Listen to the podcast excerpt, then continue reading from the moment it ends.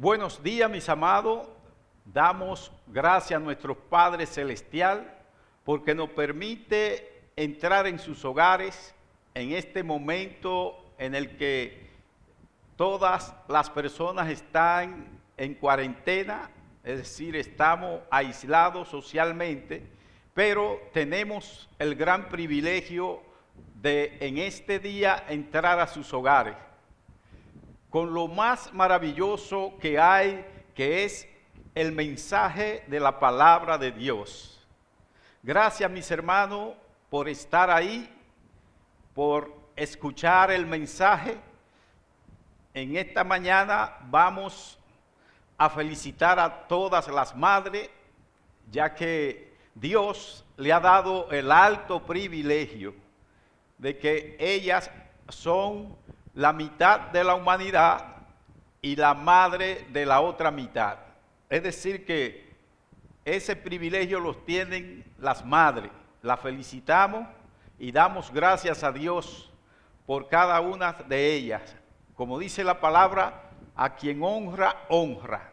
Así que honramos y le damos gracias al Señor y le pedimos que la siga fortaleciendo como lo ha hecho siempre. En esta mañana, mis amados, vamos, por favor, busquen sus Biblias, quiero que tengan sus Biblias en las manos, y vamos a ver el Salmo 130.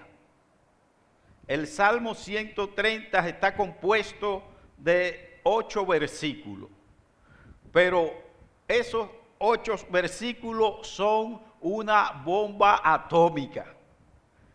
Es un salmo que contiene la esencia de la vida cristiana.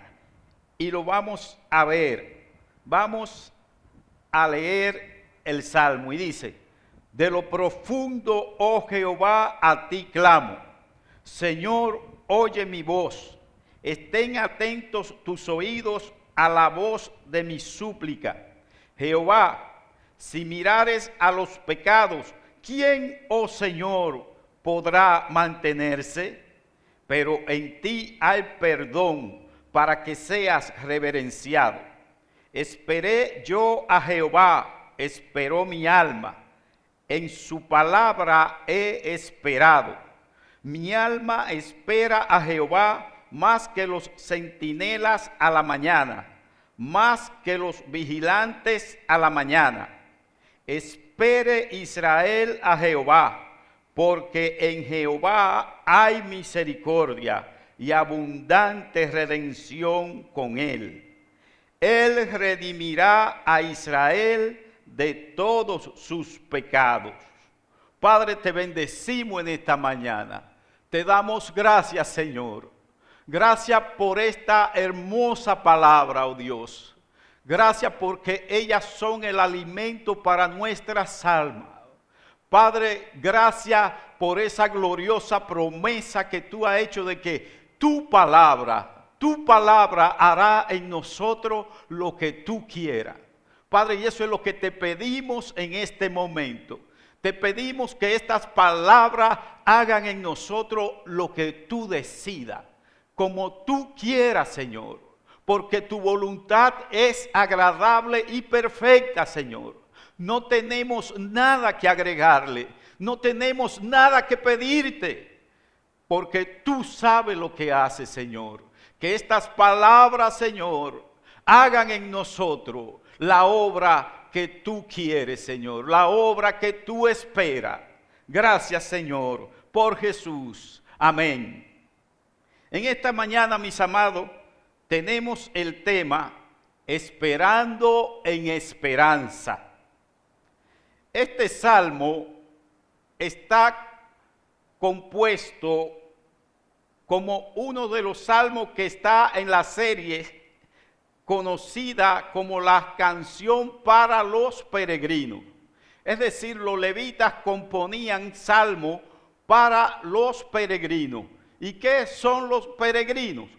Los peregrinos vienen de que Dios había ordenado a Moisés de que todo varón de Israel debía ir al templo tres veces al año.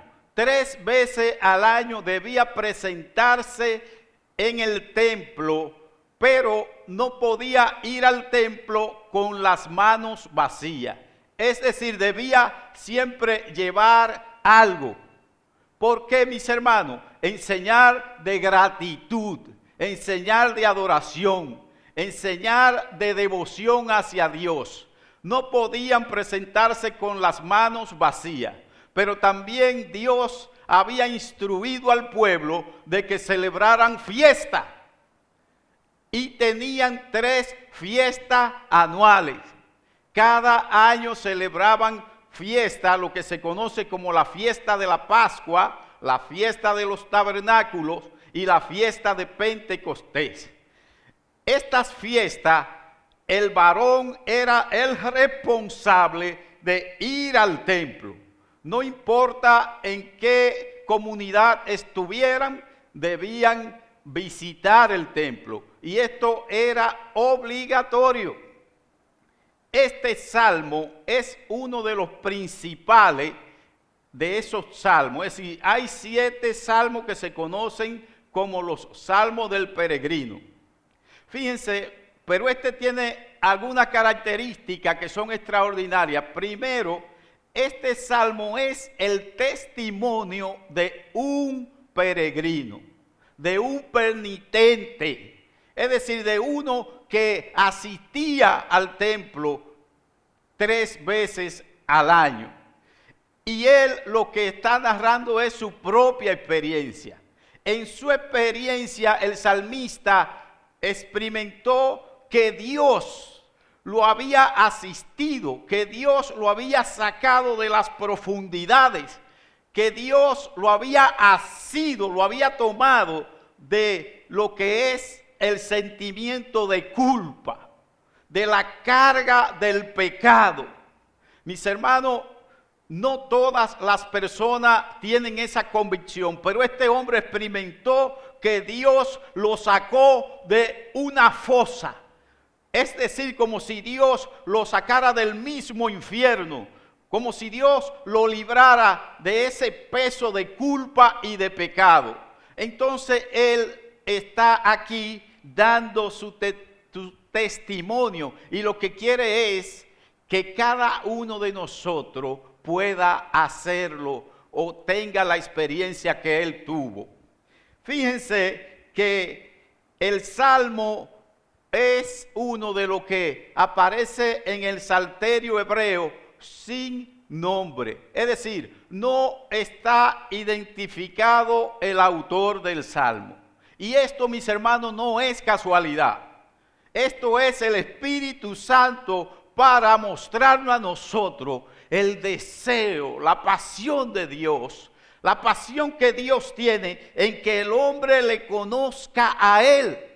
El deseo que Dios tiene es de que tú sea este peregrino, de que yo sea este peregrino, de que nosotros lo hagamos con la devoción, con la interesa, con la fuerza que Él comunica la experiencia que ha tenido con Dios. Y yo digo esto, vamos a ver en Primera de Timoteo, capítulo 2, los versículos 3 y 4, donde Dios nos dice, porque esto es bueno y agradable delante de Dios nuestro Salvador, el cual quiere que todos los hombres sean salvos y vengan al conocimiento de la verdad. Fíjense mis hermanos, algunos estudiosos de la palabra de Dios dicen que la palabra todos en algunos textos de la palabra de Dios no son universales. Y ciertamente es verdad. La palabra todos en algunos textos de la Biblia no quiere decir el universo, es decir, la totalidad. Pero en este texto de Primera de Timoteo 3, este todos, este todos, mis hermanos, es universal. Es universal, es decir, Dios quiere que todos los hombres le conozcan. Jesús también nos afirma esto. en el Evangelio según San Juan, en el capítulo 7, versículo 3. ¿Qué dijo Jesús? Y esta es la vida eterna, que te conozcan a ti, el único Dios verdadero, y a Jesucristo, a quien tú has enviado. Ese es el propósito de Dios. El propósito de Dios es que el hombre le conozca. Dios no tiene otro propósito. Desde que nacemos, todos los seres humanos tenemos una necesidad, mis hermanos, que es propia de nuestro ser. Es decir, es intrínseca. Nacemos con esa necesidad. Y nacemos con esa necesidad por la caída. Es decir, en nuestra naturaleza caída, nosotros nacemos con una necesidad que es intrínseca, viene con nosotros. Pero Dios ha hecho que abundante redención. Y su deseo es que todos los hombres vengan al conocimiento de la verdad. ¿Cuál verdad? Si nos preguntamos, ¿cuál verdad? Que aunque busquemos seguridad y felicidad en las cosas de este mundo, como el poder, la fama, el dinero, los placeres, nada de esto nos librará de pagar las consecuencias de nuestros pecados. Por tanto, necesitamos redención. No hay ser humano que no necesite redención. Vayan anotando eso, mis hermanos no ha nacido un solo ser humano, porque la necesidad entró por la caída de Adán. Es decir, el primero que tuvo esa necesidad fue Adán. Luego todos, sin excepción. El salmista, consciente de esta verdad, escribió este salmo. Por eso el salmista fue movido a escribir este salmo. Y como le decía, es de conocido porque Dios quiere que sea tú y que sea yo que me ponga en ese lugar. Que sea yo que esté convencido de que tengo necesidad de redención, de que tengo necesidad de tener una experiencia con Dios. Entonces el salmista lo que hace es animarnos a esperar en esperanza nuestra redención. Por eso, fíjense, el salmista no era egoísta. No era egoísta. Por eso yo digo, la primer señal que me da una persona a mí que ha conocido a Cristo es que desea que aún sus enemigos conozcan al Señor. Ese, ese es el primer deseo, eso es un fuego que quema que tú deseas que esa persona sea asida, sea tomada del infierno. Y cuando yo digo del infierno, mis hermanos, es que nacemos con esa condición de pecado que vamos camino al infierno. Y hay muchas personas que es por emoción y dicen, yo no siento eso. No es porque tú sientas o no sientas, es que está necesitado, no importa lo que tú sientas.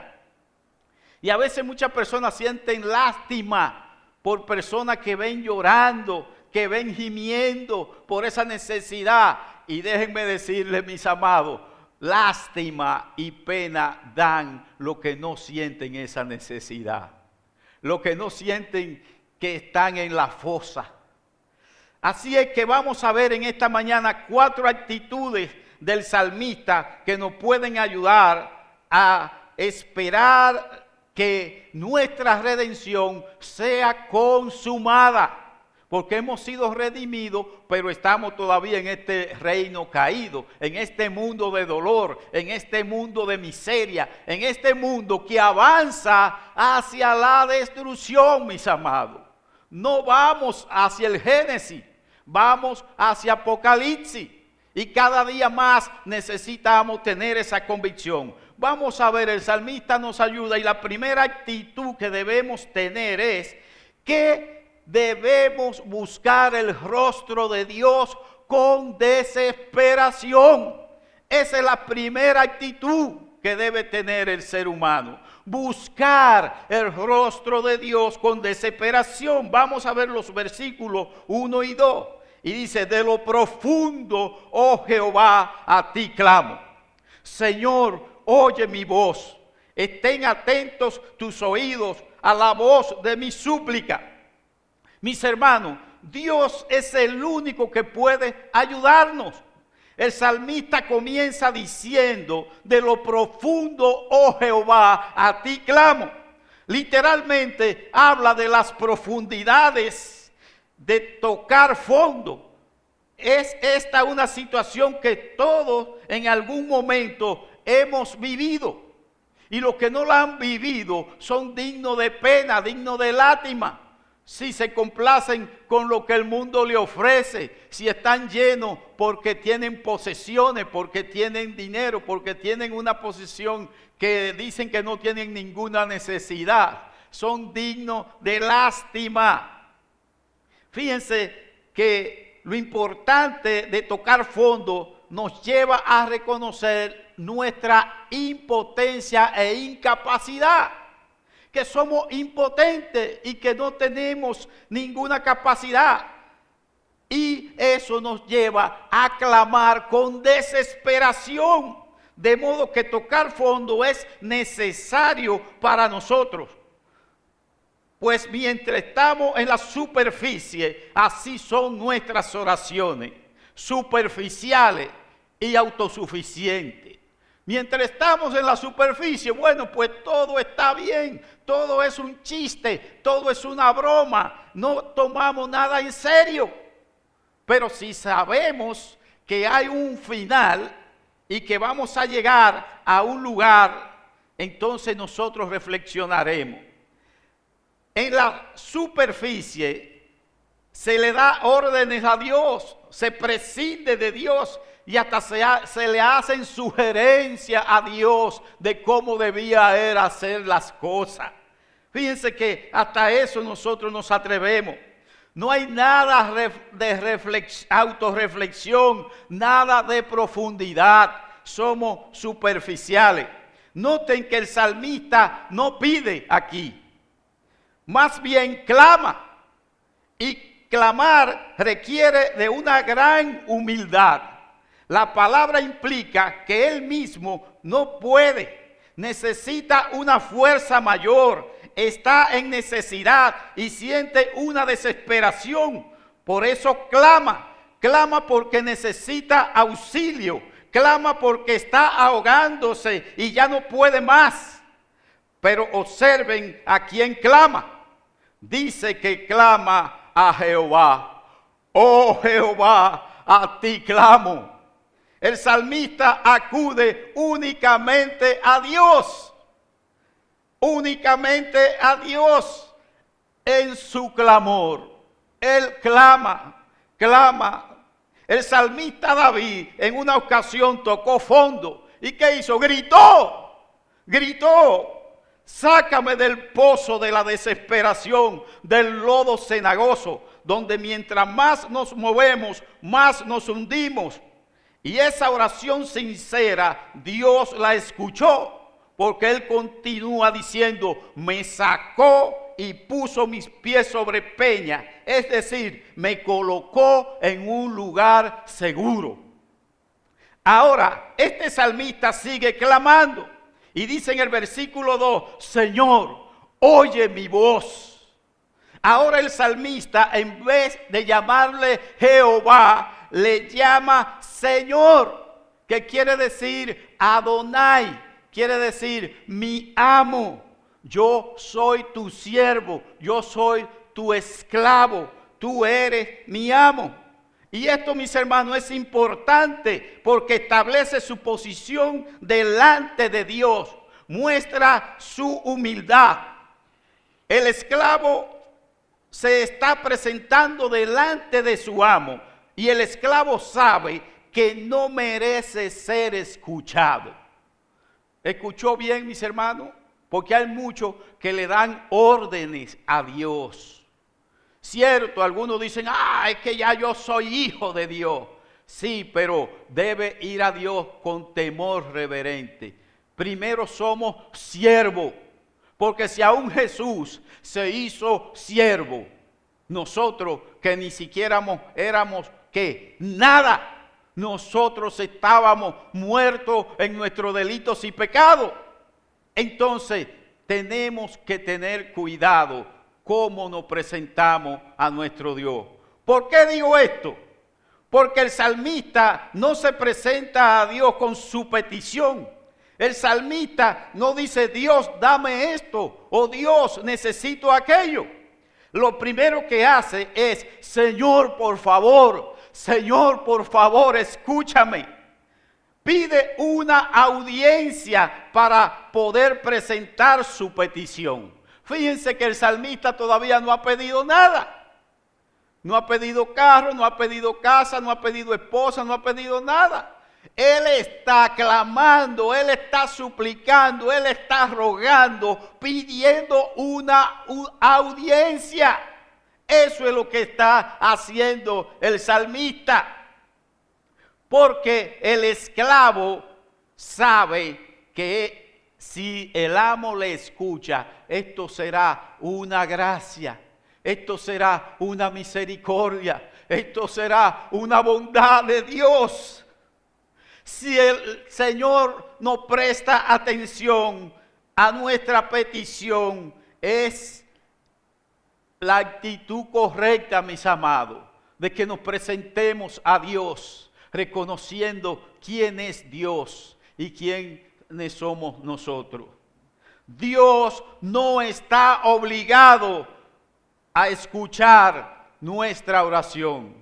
Si lo hace es por pura gracia por pura bondad, por pura misericordia.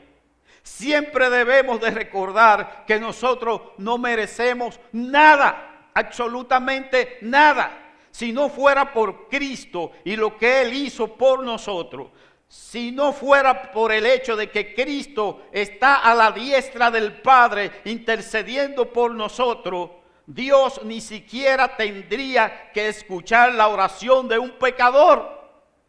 Dios no escucharía la oración de un pecador. Es una gracia, es una misericordia, es una bondad. Entonces el salmista nos guía de una manera con una actitud correcta, mis amados, con la actitud correcta que debemos tener. Si te vas a presentar delante del amo del universo, lo hace así. Jehová clamo a ti, Señor. Oye mi voz. Sigue pidiendo esa audiencia. Dice, estén atentos tus oídos a la voz de mi súplica. En el versículo 2, el salmista está suplicando, está rogando porque necesita a Dios. Como el siervo brama por las aguas. ¿Y cuál es la figura del siervo? Se va a morir si no encuentra agua?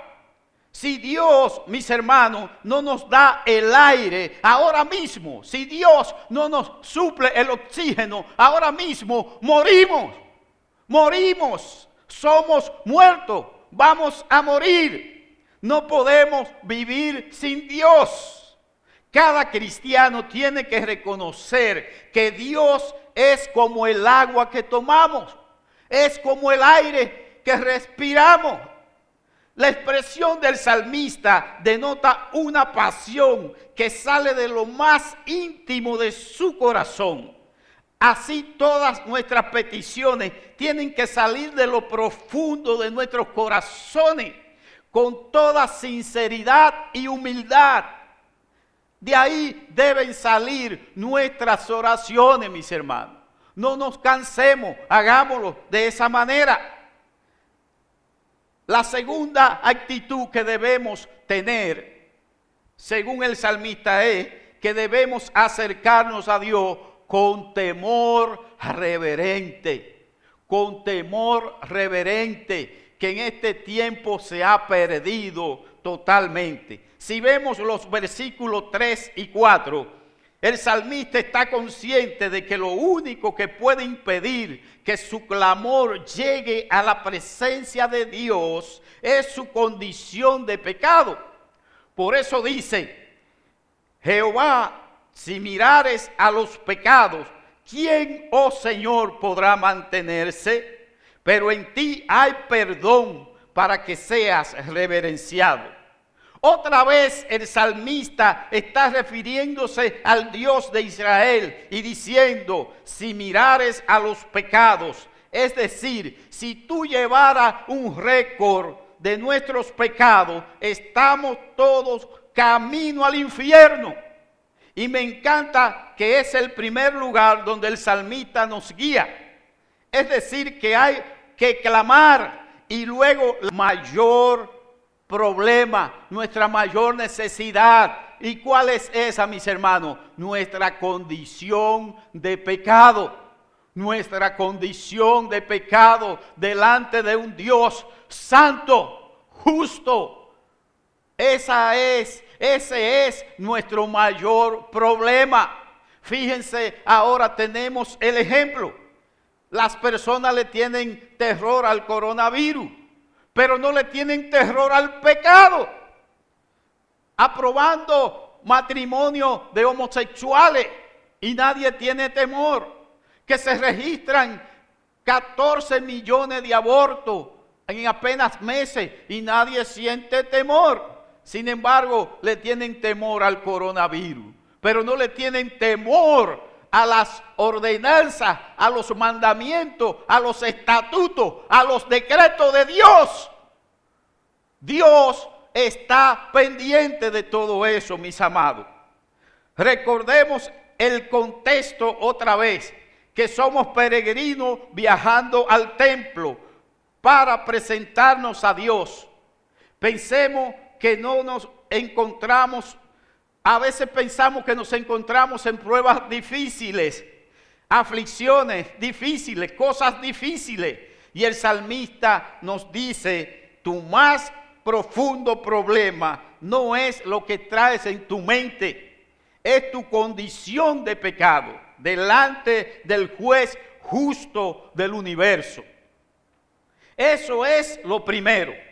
Si Dios contara nuestros pecados, estamos todos muertos, como era nuestra condición, muertos en nuestro delito y pecado. ¿Quién, oh Señor, podrá mantenerse?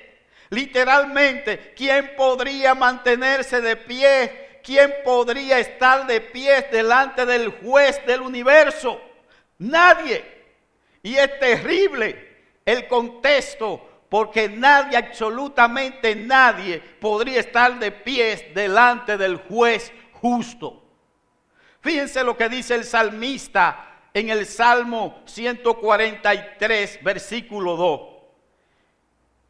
Y no entres en juicio con tu siervo, porque no se justificará delante de ti ningún ser humano ningún ser humano podrá presentarse y justificarse delante de Dios. Mis hermanos, y el hombre ha llegado a ser tan sabio que muchos le andan corriendo a la Biblia.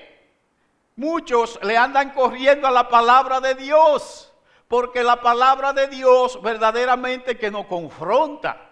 La palabra de Dios verdaderamente que nos declara nuestra condición. Mis amados, pero estamos a tiempo.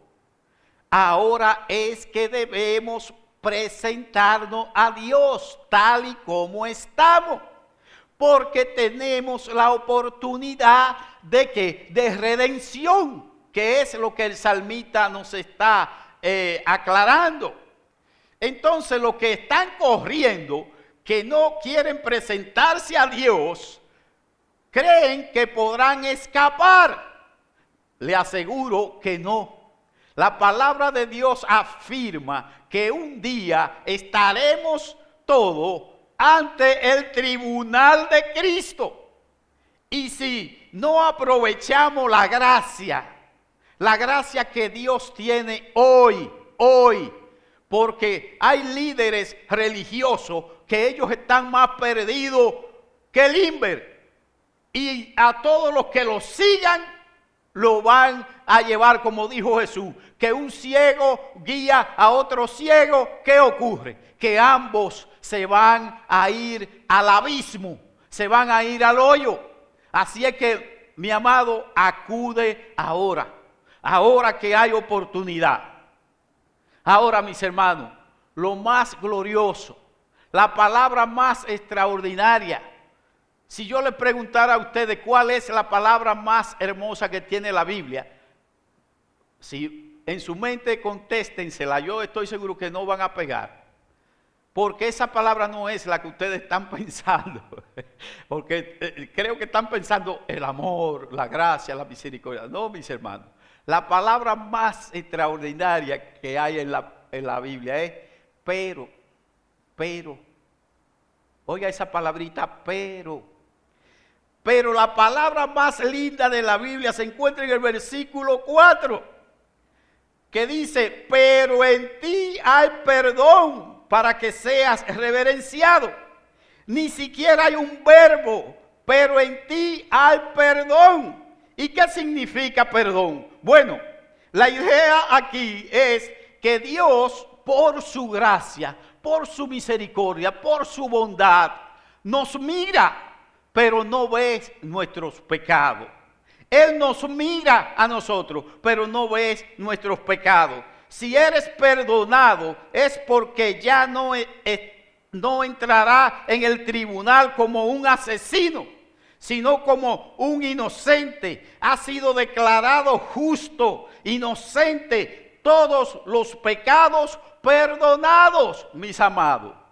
Todos los pecados, todos no hay un solo pecado que esté fuera.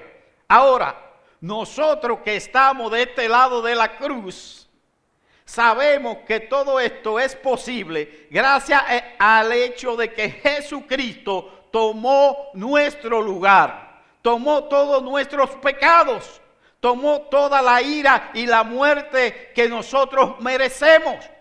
Y yo digo que merecemos porque todavía estamos aquí.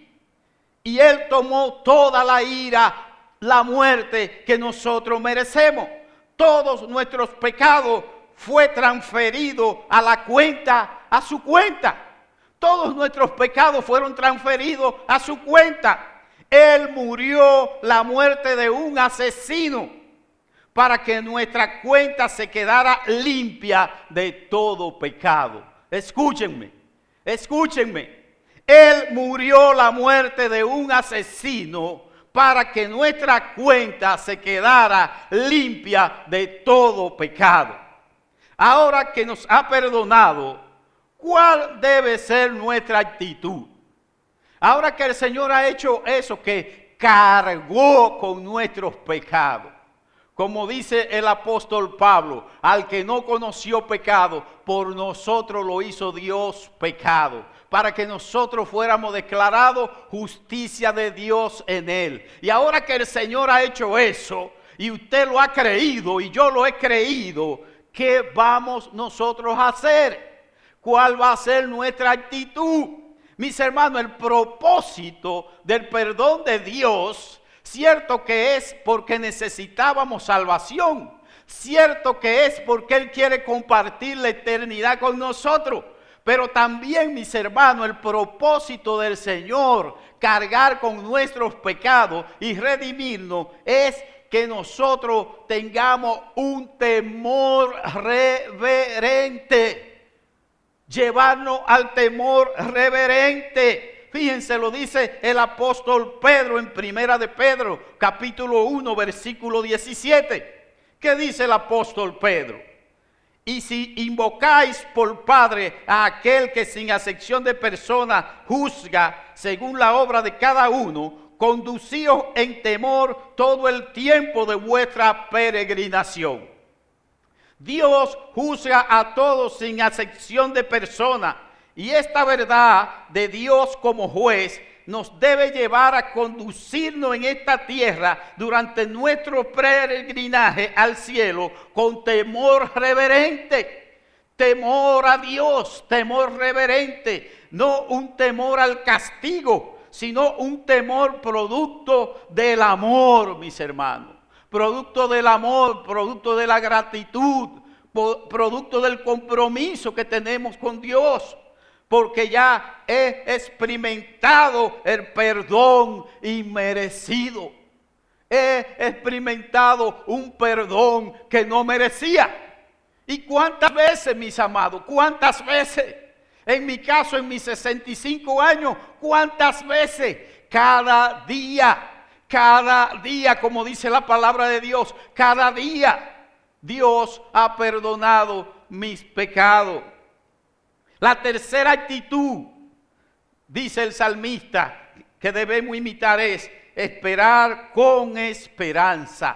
Debemos esperar con esperanza. Y alguno dirá, bueno, pero el que espere con esperanza. No, hay muchos que esperan y no tienen esperanza. Y la muestra fue cuando Moisés subió al monte Oré.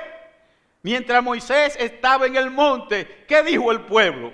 En dos o tres días que Moisés estuvo, se le fue, eh, es decir, lo perdieron de vista, dijeron, le dijeron a Aarón, óyeme, haznos dioses que vayan delante de nosotros. Porque este varón que nos sacó de Egipto, fíjense que ni el nombre de Moisés se sabían. Este varón que nos sacó de Egipto no sabemos qué pasó. Ahora nosotros queremos que tú nos hagas dioses que vayan delante de nosotros. Fíjense dónde tenían ellos puesta su esperanza. ¿En quién? En Moisés, en lo que veían, en lo que veían. Pero la Biblia dice con claridad, más el justo por la fe vivirá. No es por vista, no es por lo que vemos es por la fe. Los versículos 5 y 6 dice, esperé yo a Jehová, esperó mi alma, en su palabra he esperado. Mi alma espera a Jehová más que los centinelas a la mañana, más que los vigilantes a la mañana. La espera, mis hermanos, es algo muy difícil para el ser humano, pues queremos que las respuestas sean instantáneas de la manera que nosotros querramos, como a nosotros nos place, como a nosotros nos gusta. Nada de que Dios desea esto o Dios desea aquello. No, es lo que yo deseo, lo que a mí me agrada, lo que a mí me gusta.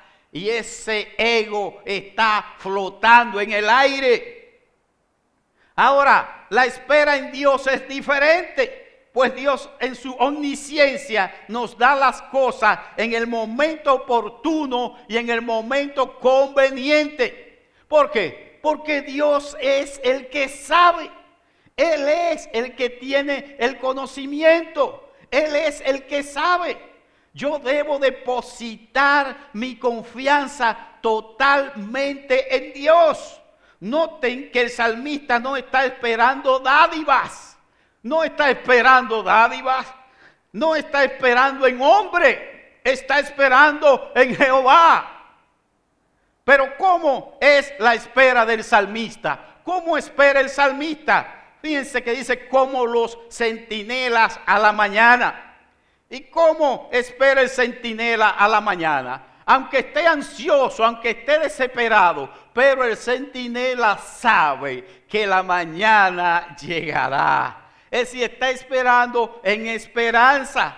Está tal vez cansado, está asustado, está abrumado por la oscuridad, pero él sabe que la mañana llegará.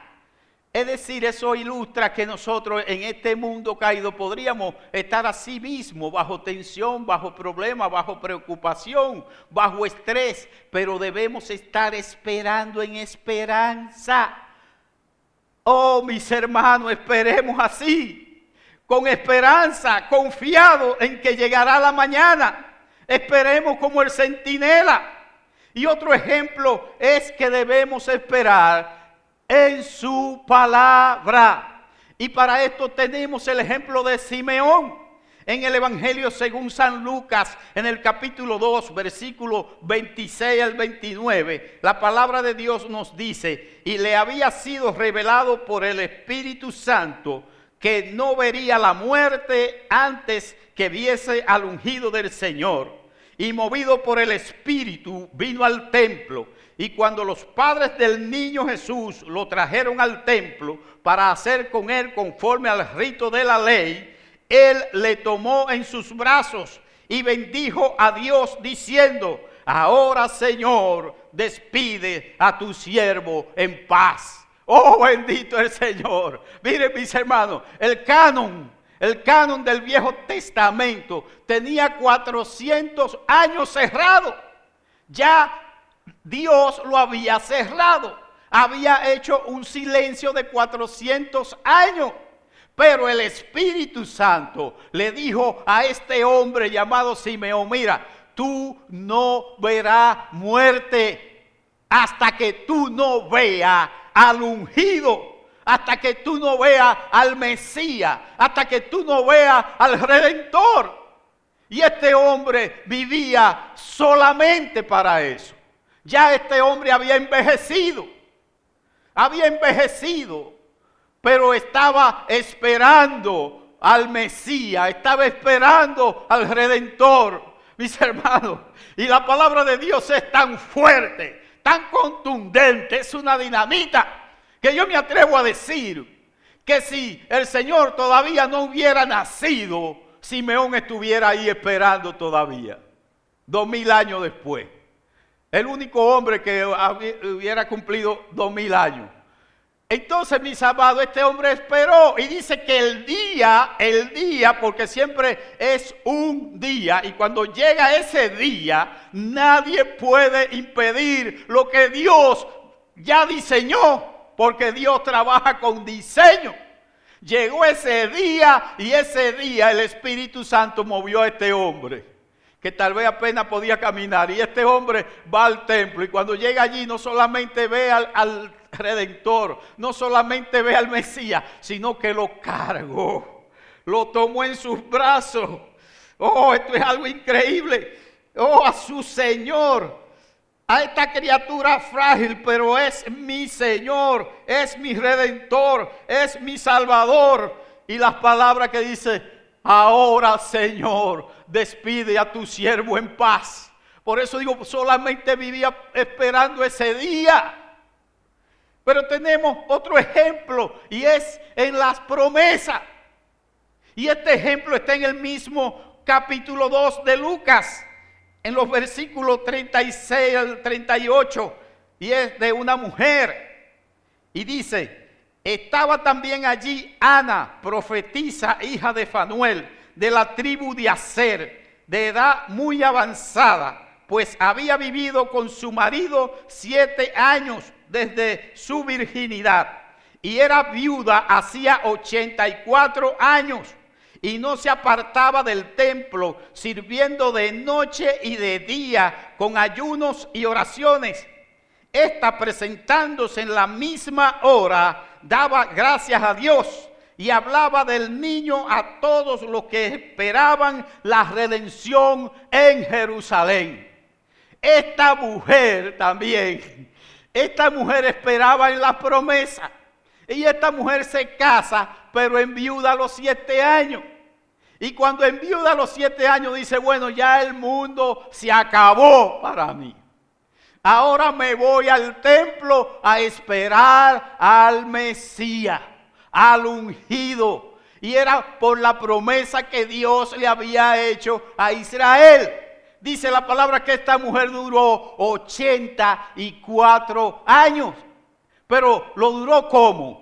¿Cómo lo duró? Chismeando, peleando, observando el cuadro, observando el panorama. No, dice que esta mujer servía en el templo de noche y de día, en ayunos y oraciones, en acciones de gracia, dando gracia a Dios mis hermanos, 84 años dando testimonio de la promesa de que un día vendría el Mesías.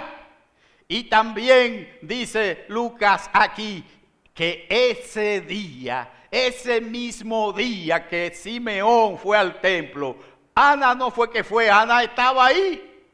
Pero Ana entonces empezó a dar testimonio del niño. Mis hermanos, tenemos que hacernos una pregunta. Nosotros que decimos, decimos, decimos que somos creyentes, decimos que somos cristianos. ¿Cómo estamos nosotros esperando al Señor? ¿Cómo lo estamos esperando? ¿Estamos orando? ¿Estamos ayunando? ¿Estamos dando testimonio? ¿Estamos queriendo que otros conozcan al Señor? ¿O estamos embullados como las vírgenes insensatas? Las vírgenes insensatas que cuando vino su Señor estaban durmiendo. Mis amados, y eso era Simeón que esperaba al corderito. Y esto era Ana que esperaba al corderito que iba a ser inmolado. Pero nosotros, mis amados, estamos esperando al león de la tribu de Judá. Nosotros estamos esperando al rey. Ya no viene como cordero, porque ya el cordero fue inmolado. Y la última exhortación, mis amados, que el salmista nos recomienda que debemos tener esa actitud es que debemos exhortar a otros a esperar.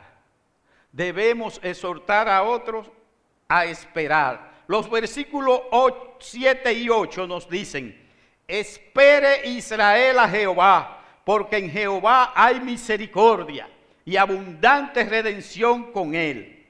Y él redimirá a Israel de todos sus pecados. Noten que toma el mismo verbo que estaba usando, pero ahora incluye a toda la comunidad, es decir, a toda la nación, a todo el pueblo. No espera un ejército, no espera poder, no espera un tesoro, espera a Jehová ¿Y por qué debo esperar en Jehová? Puedo hacerme esa pregunta. ¿Por qué debo esperar en Jehová? El salmista nos da dos razones. Y la primera es porque en Él hay misericordia. Y la segunda es porque en Él hay abundante redención. La palabra misericordia trata del carácter de Dios. El carácter de Dios que se revela que Dios es amor, que Dios es un Dios clemente, Dios es un Dios piadoso, Dios es misericordioso, Dios es bondadoso. Y nadie más que Israel sabía eso. Israel sabía que había cometido todas sus faltas, todas sus fallas, y Dios siempre había mostrado su misericordia, su amor, su bondad. Es tan así que cuando Dios elige a Israel, lo es cuando llama a Abraham de la tierra de Ur de los caldeos. Y Abraham lo que era era de un pueblo pagano, idólatra. El mismo padre de Abraham era tenía una fábrica de ídolos. Pero Dios es en su misericordia por eso cuando yo oigo que hablan de los grandes hombres de Dios, la expresión yo pienso que no está correcta, porque no hay hombre grande, lo que hay es un Dios grande, porque todos esos hombres que Dios llamó eran muertos, todos estaban muertos y Dios los resucitó. Entonces, ¿quién es el grande? El grande es Dios. Ahora, nosotros nos beneficiamos de esa misericordia. Si el pueblo de Israel se benefició de esa misericordia, nosotros con más razón nos hemos beneficiado, mis amados. Nosotros con más razón la necesitamos, porque también esto pasó hace cuántos años. Pero nosotros estamos hoy día aquí lidiando a, fuego, a metralla, y nosotros nos beneficiamos de la misericordia de Dios. Como dice que son nuevas cada mañana. ¿Por qué esperar en Dios? Porque en Él hay misericordia. Solamente en Él. Por eso David, cuando el profeta le dijo, ¿qué tú prefieres? ¿Caer en las manos de Dios o en las manos de los hombres? Dice, oye, me olvídate. En las manos de los hombres no quiero yo caer. Yo prefiero caer en las manos de Dios, porque en Él hay misericordia. Por eso, mis amados, lo que debemos es presentarnos a Dios. Presentarnos a Dios con honestidad. Presentarnos a Dios con humildad. Pero la otra razón, mis hermanos, aunque está de segundo, no le quita la fuerza. Porque la otra razón es que debemos esperar en Dios porque en Él hay redención. Y si no hubiera habido redención, no hubiéramos disfrutado de la misericordia. Fíjense que estas cosas están ligadas. Necesito misericordia, pero es porque he sido redimido. Y si no hubiera sido redimido, pues no hubiera usado la misericordia. Y necesito la misericordia porque tengo que mantenerme redimido. Entonces, fíjense que una compensa la otra. Por eso el salmista aquí, cuando dice que Dios redimirá a Israel de todos sus pecados, muchos se han puesto a comparar que Dios redimió a Israel de Egipto, pero eso no se puede comparar. Dios sacó al pueblo de Israel de la tierra de Egipto, de la tierra de esclavitud, pero Israel siguió siendo pecador. Israel siguió estando muerto en sus delitos y sus pecados. Esta redención, mis amados, es totalmente diferente. Y es claro que Dios redimió a Israel con mano fuerte, con mano poderosa, pero ¿se pagó algún rescate? ¿Se pagó algún rescate? No. Aquí sí se pagó un rescate.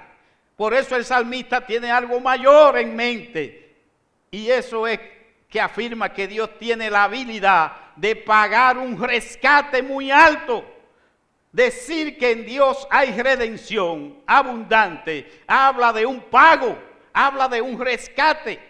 Esto iba a demandar un pago mucho más alto, porque la paga del pecado es muerte.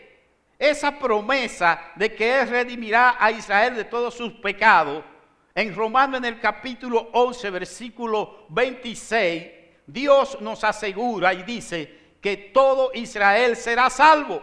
Ahora nosotros nos podrían surgir varias preguntas. ¿Cómo Dios redimirá a Israel? ¿Cómo Dios nos redimirá a nosotros? ¿Cómo Dios nos va a redimir? Y tenemos la respuesta en Primera de Pedro, capítulo 1, versículo del 18 al 19.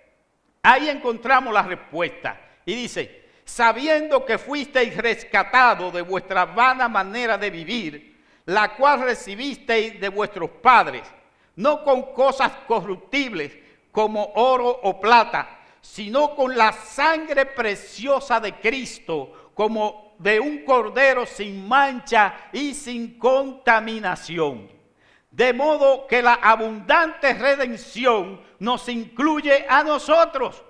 Nosotros estamos incluidos.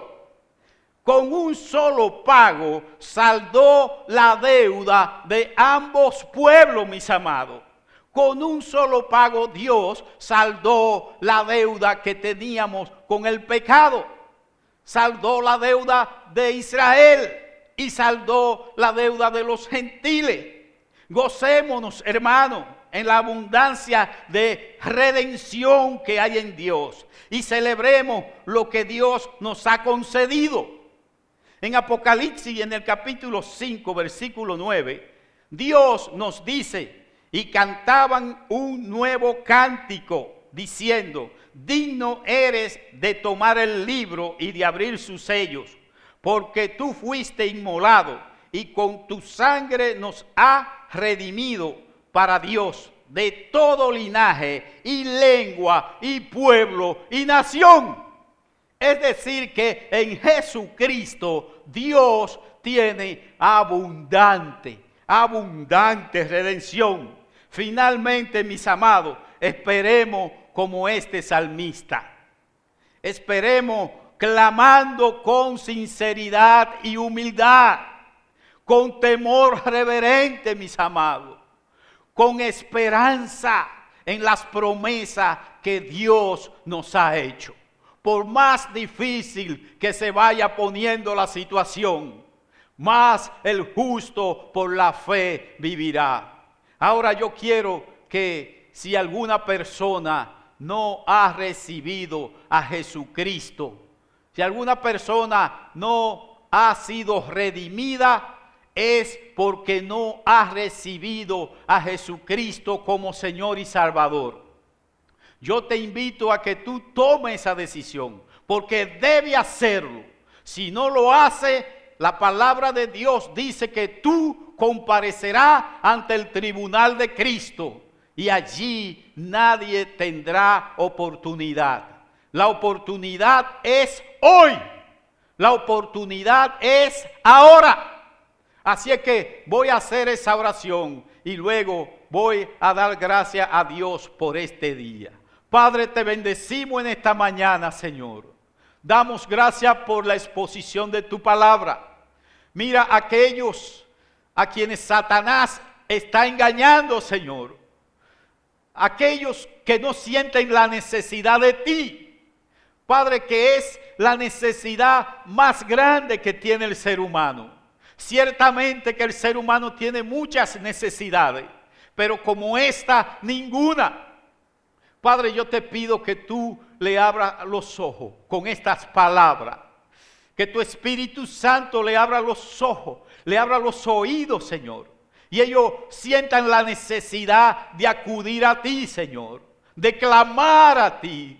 Oh Señor, de suplicarte a ti ser salvo, ya que tú has provisto, Señor, ya que en ti hay abundante redención. Gracias, Padre. Gracias porque nosotros hemos recibido. Gracias porque nosotros hemos sido redimidos. Padre, ahora te doy gracias por este día. Gracias por este día y por este momento, Señor. Que aunque hay crisis en el mundo, nosotros tenemos una esperanza que está por encima de toda crisis y de toda situación. Gracias, Padre, porque nuestros corazones se alegran, nuestros corazones se gozan, nuestros corazones, oh Señor, en tu esperanza, en la promesa que nos ha hecho podemos resistir cada golpe que nos da la vida. Gracias Señor. En el nombre de Jesús. Ahora bendice a tu pueblo, Señor. Bendice a tu pueblo, Señor. Hoy permite que nosotros podamos ser ejemplo, Señor, y dar el fruto que tú esperas. En el nombre de Jesús. Amén. Amén.